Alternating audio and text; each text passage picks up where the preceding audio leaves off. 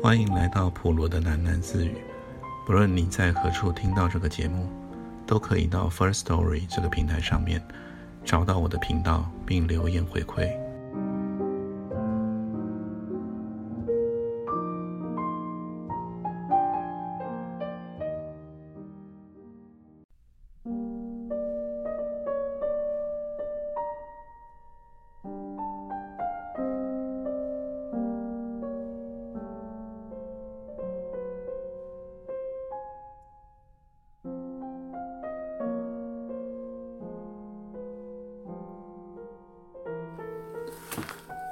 今天是新的故事，片名是《动物素描》。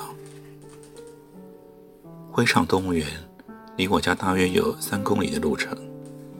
我开始去那里临摹动物的时候，它作为一个动物园，已经是徒有虚名了。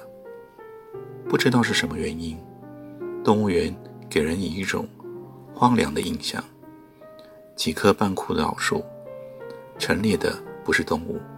而是空空荡荡的兽笼，几乎所有的兽笼都已经锈蚀或者残破。动物园剩下的居民只有一群锦鸡、一头鹿和两只猴子，如此而已。我早已过了迷恋动物园的年龄。我跑到这个被人遗忘的动物园，只是因为我在学习绘画。我的绘画老师以擅长画动物。在本地享有盛名，是他建议我来这个地方画动物写生的。他说：“千万别去市动物园了，那儿太吵太乱了。会场动物园没什么动物，但那儿有猴子，你可以安安静静的画上一天，没有人会妨碍你的。”我在那儿画画的时候，周围确实很安静，除了风吹树叶。和谨记的周啾之声外，一切都似乎在午睡之中。只有猴房里的那两只猴子生气勃勃，他们在攀援和奔跑中始终朝我观望着。两只幸存的棕色猴子，一老一小。小猴子有的时候会突然跳到老猴子的背上，每逢这时，老猴子就伸出了长臂。在小猴子肮脏的皮毛上搔几下，我猜他们是一对父子。值得一说的是，那只老棕猴的眼睛，其中一只眼睛是瞎的。这么一只独眼猴，使我的写生遇到了难题。我不知道怎么画那一只瞎了的猴眼，犹豫了很久，我还是把那只猴眼的位置空在纸上了。离开猴子房的时候。我又在园里转悠了一圈，经过废弃的狮笼的时候，我看见一个穿蓝色工装的老头在笼子里睡觉。他坐在了一只大缸上，手里抓着一根粗壮的水管，水管里还在哗哗的淌水，但他却睡着了。我猜他是这里唯一的饲养员了。大概是我的脚步声惊醒了他，饲养员突然站了起来。冲着我大喊一声：“门票，买门票啊！”我猜饲养员有六十多岁了，他的苍老的脸上有一种天生的怒气。我看见他拖拉着水管从狮子笼里跑了出来，一只乌黑粗糙的手掌朝我伸过来。在我紧张的掏口袋的时候，我听见他在翻弄我的画夹，画猴子。饲养员的鼻息带着一股酒味喷在我的脸上，他的声音仍然是怒气冲冲的。画猴子也要买门票啊，一毛钱，买门票。我递给他一毛钱的时候，忍不住抗议了一句：“这种动物园也配收门票啊？”我是故意跟这个讨厌的老头顶嘴的。当我发现他把钱塞进口袋的时候，脸上已经是一种歉疚的表情，他眨巴着浑浊的眼睛看着我。过了一会儿，他甩下我，又走进了狮子笼。我看见他抓着水管，朝狮子笼的地面喷水，一边喷水一边嘀咕：“你们生气，我就不生气吗？这些动物没人稀罕，可它们不死啊，你就得养着；不死就得给它们进食啊，给它们出粪都是我一个人干。现在啊，没人管这园子了，就我一个人管。我都是脖子入土的人了，我有心脏病、关节炎，下雨天浑身疼得要冒烟。”可我还得伺候他们，伺候他们吃喝拉撒啊！我没有耐心听饲养员的牢骚。那时候天已经黄昏了，附近灰厂工业区的厂房烟囱已经是一片胭脂红。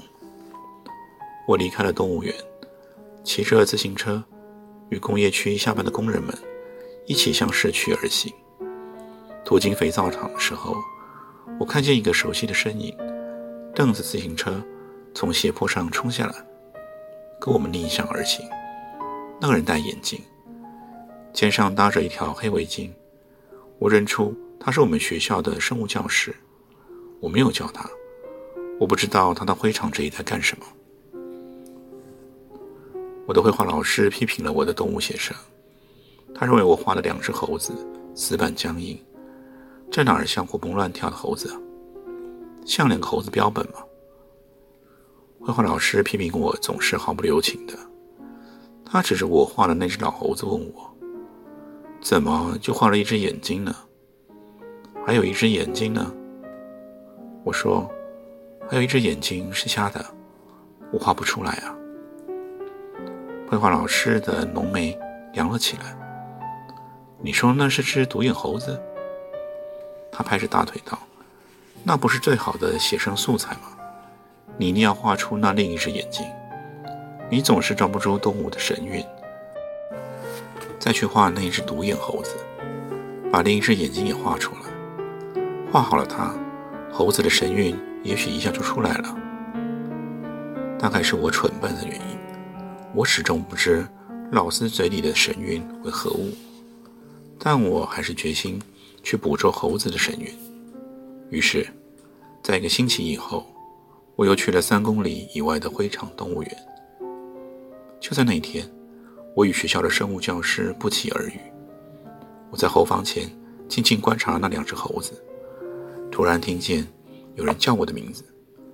生物教师笑盈盈地朝我走了过来，他说：“没想到你在这儿画画，我在这儿还是第一次碰到熟人呢。”我问他来这干什么？他有点神秘的笑了，说：“来看动物啊，你知道我对动物最感兴趣了。”我说：“看动物应该是去市区动物园吧，那儿才是真正看动物的地方。”生物教室摇了摇头，手指着饲养员红砖小屋说：“我跟老张啊是老熟人啦，我常上这儿来，跟他谈点事情。”我猜不出生物教师与饲养员会谈什么事情，也不宜多问。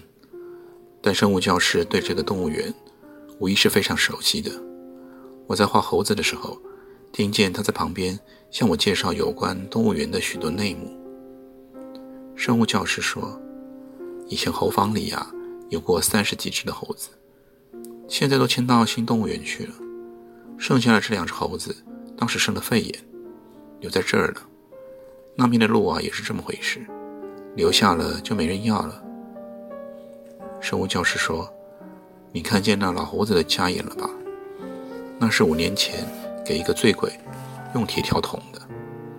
他一只手拿香蕉，另一只手藏在背后拿着那根铁条。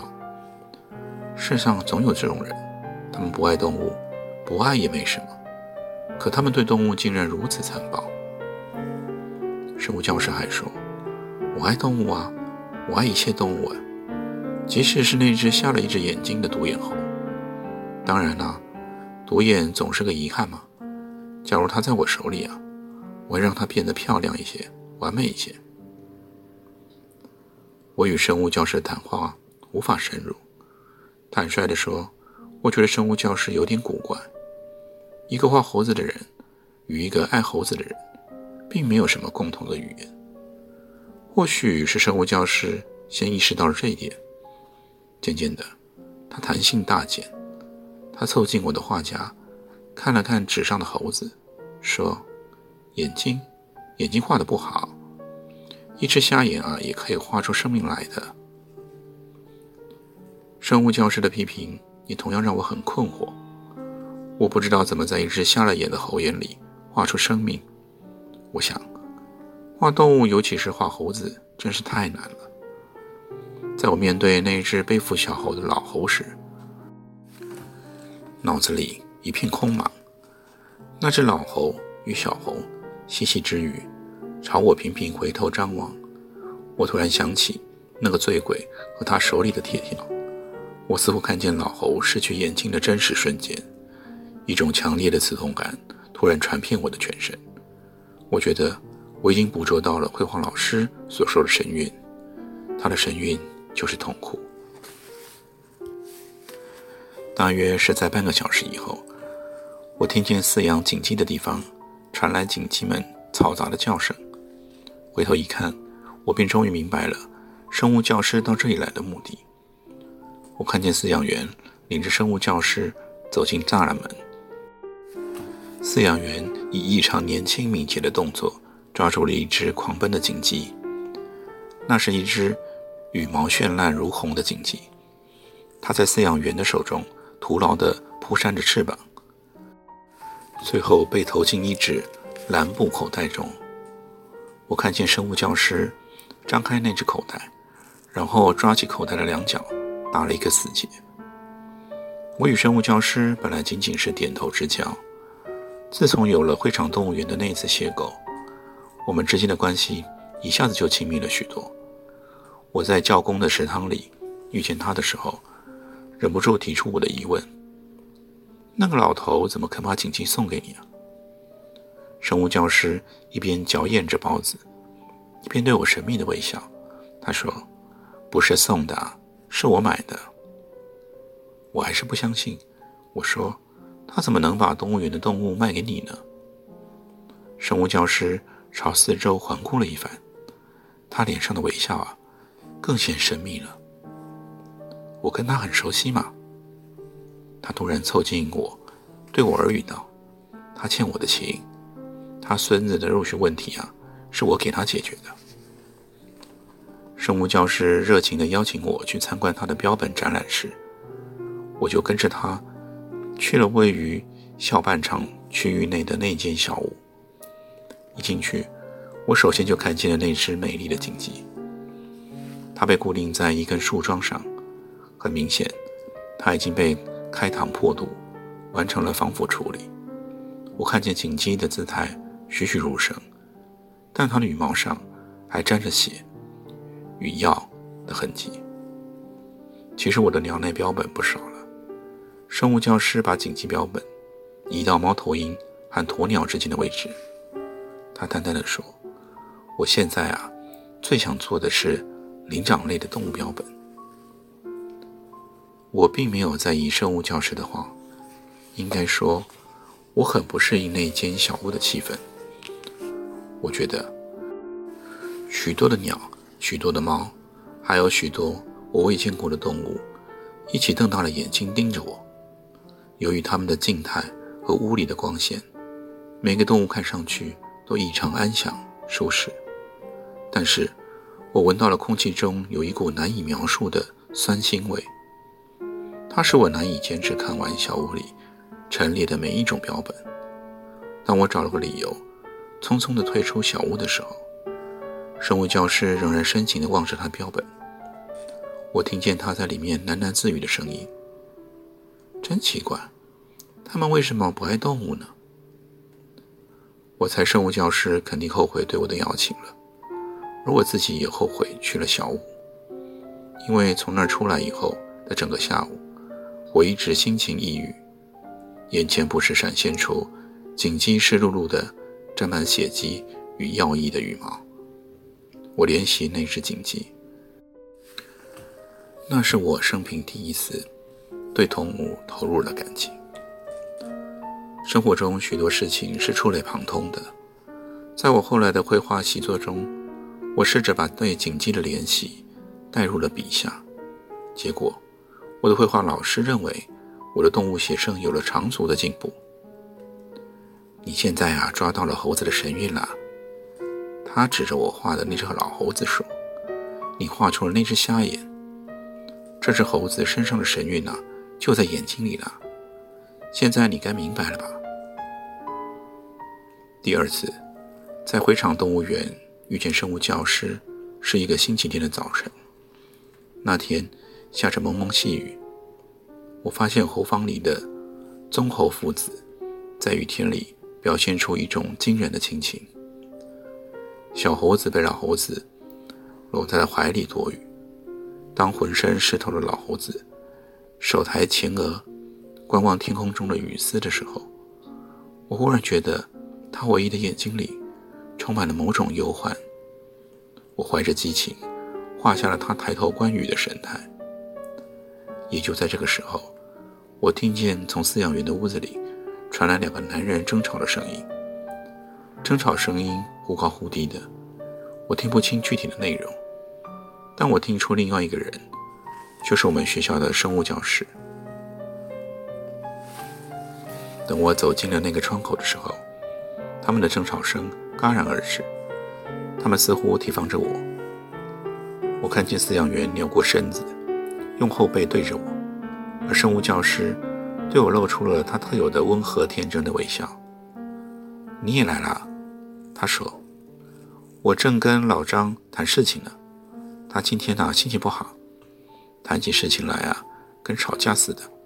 其实他是一个大好人哎。我很想知道他们正在谈的事情，但我在那站着，对他们哪是个妨碍？我只得知趣的离开，返回到猴房那儿继续我的写生。雨这时候下大了，猴房的顶部盖的一块塑料布突然被风吹落，转瞬之间，猴子们失去了唯一一块干爽的空间。我发现那只独眼棕猴。变得异常焦躁起来。它抛下小棕猴，在铁丝网上疯狂地跳跃着、奔跑着，不时发出几声悠长的啼笑。我当时对猴子的命运一无所知，因此我把它的反常归咎于雨和天气的变化。我还在雨地里自作聪明地总结了人与动物的一个共同点：他们或他们。对天气之变都是很敏感的。那一场越下越大的雨，中断了我的写生计划。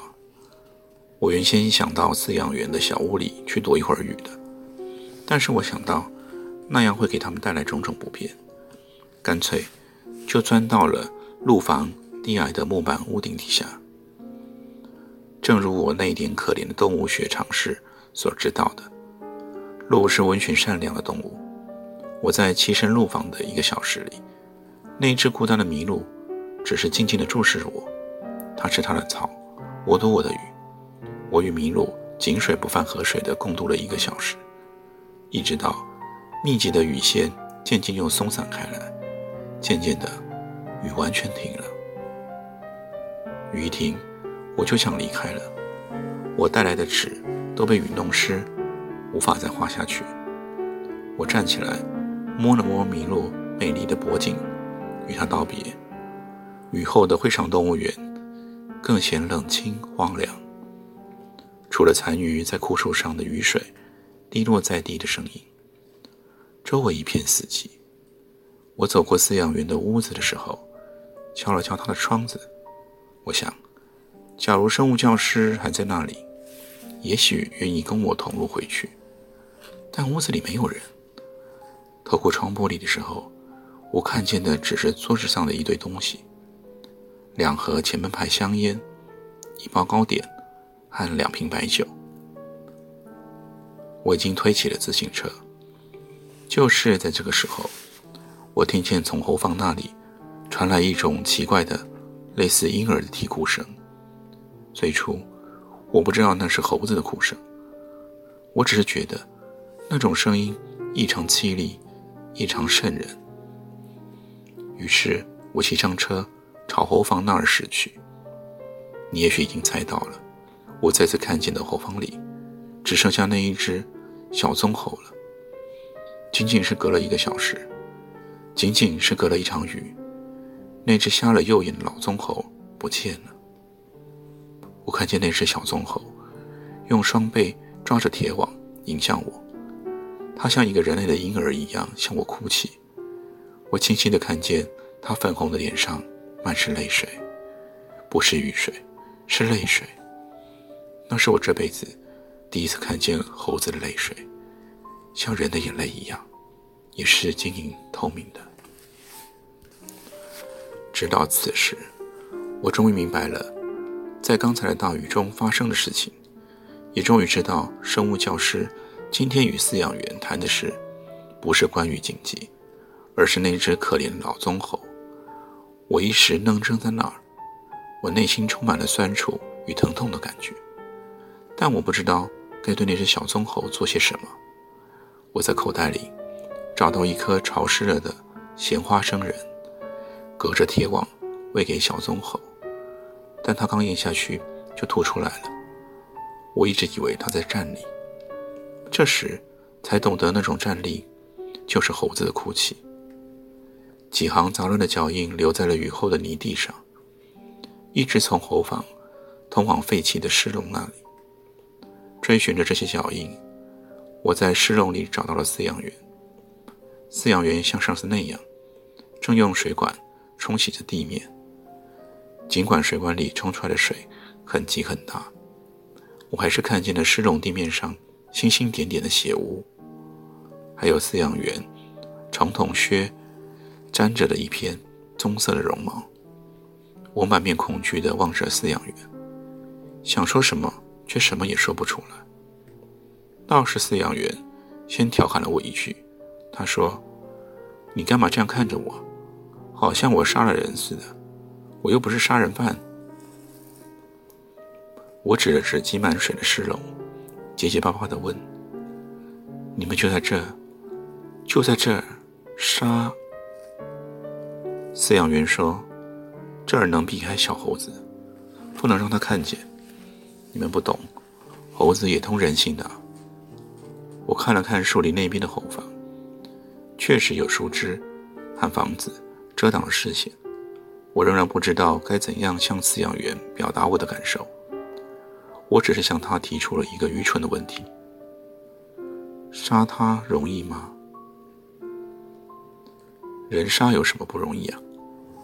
饲养员嘿的一笑，他轻蔑地瞟了我一眼，继续朝地上冲水。过了一会儿。他突然想起什么，对我说：“我跟徐老师啊交情很深嘞，他帮过我大忙，我也只好答应他。人又不是动物，做人就要讲良心嘛。”我说不出什么来，不知怎么，心砰砰的跳着，逃离了动物园。我骑着车，一口气骑到了肥皂厂的门口，那儿有许多工人。在厂门口出出进进的，我的惊悸的心情终于放松了。在那里，我打开了被雨淋湿的画夹，看见那只独眼棕猴最后抬头观雨的神态，被我画在了纸上。我想起了我的绘画老师关于神韵的说法。我想，猴子的神韵在于它的泪水，大概就是它的泪水吧。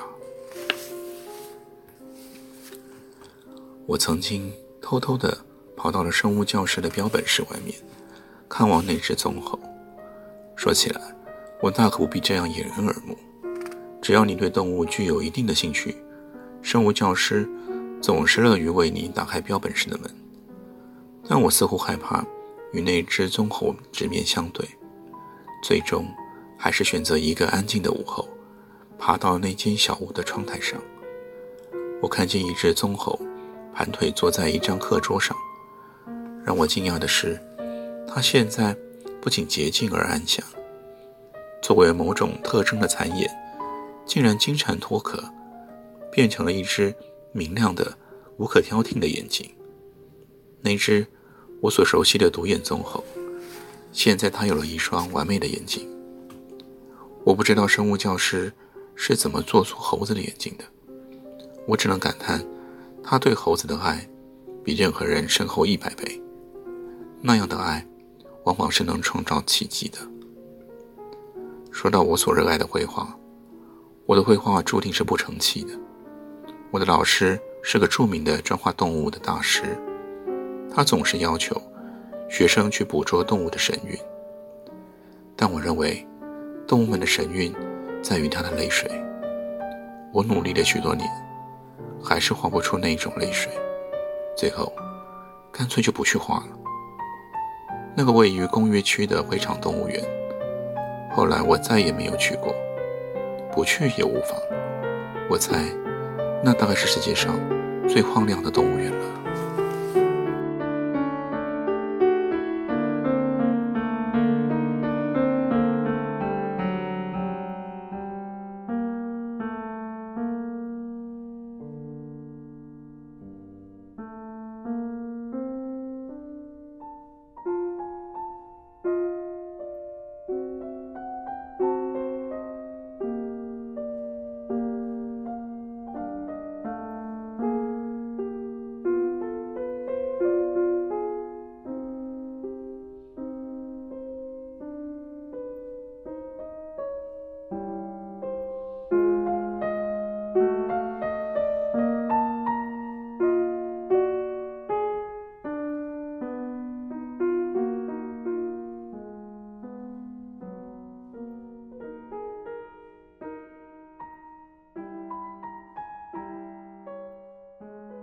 今天就先念到这里，我们改天见。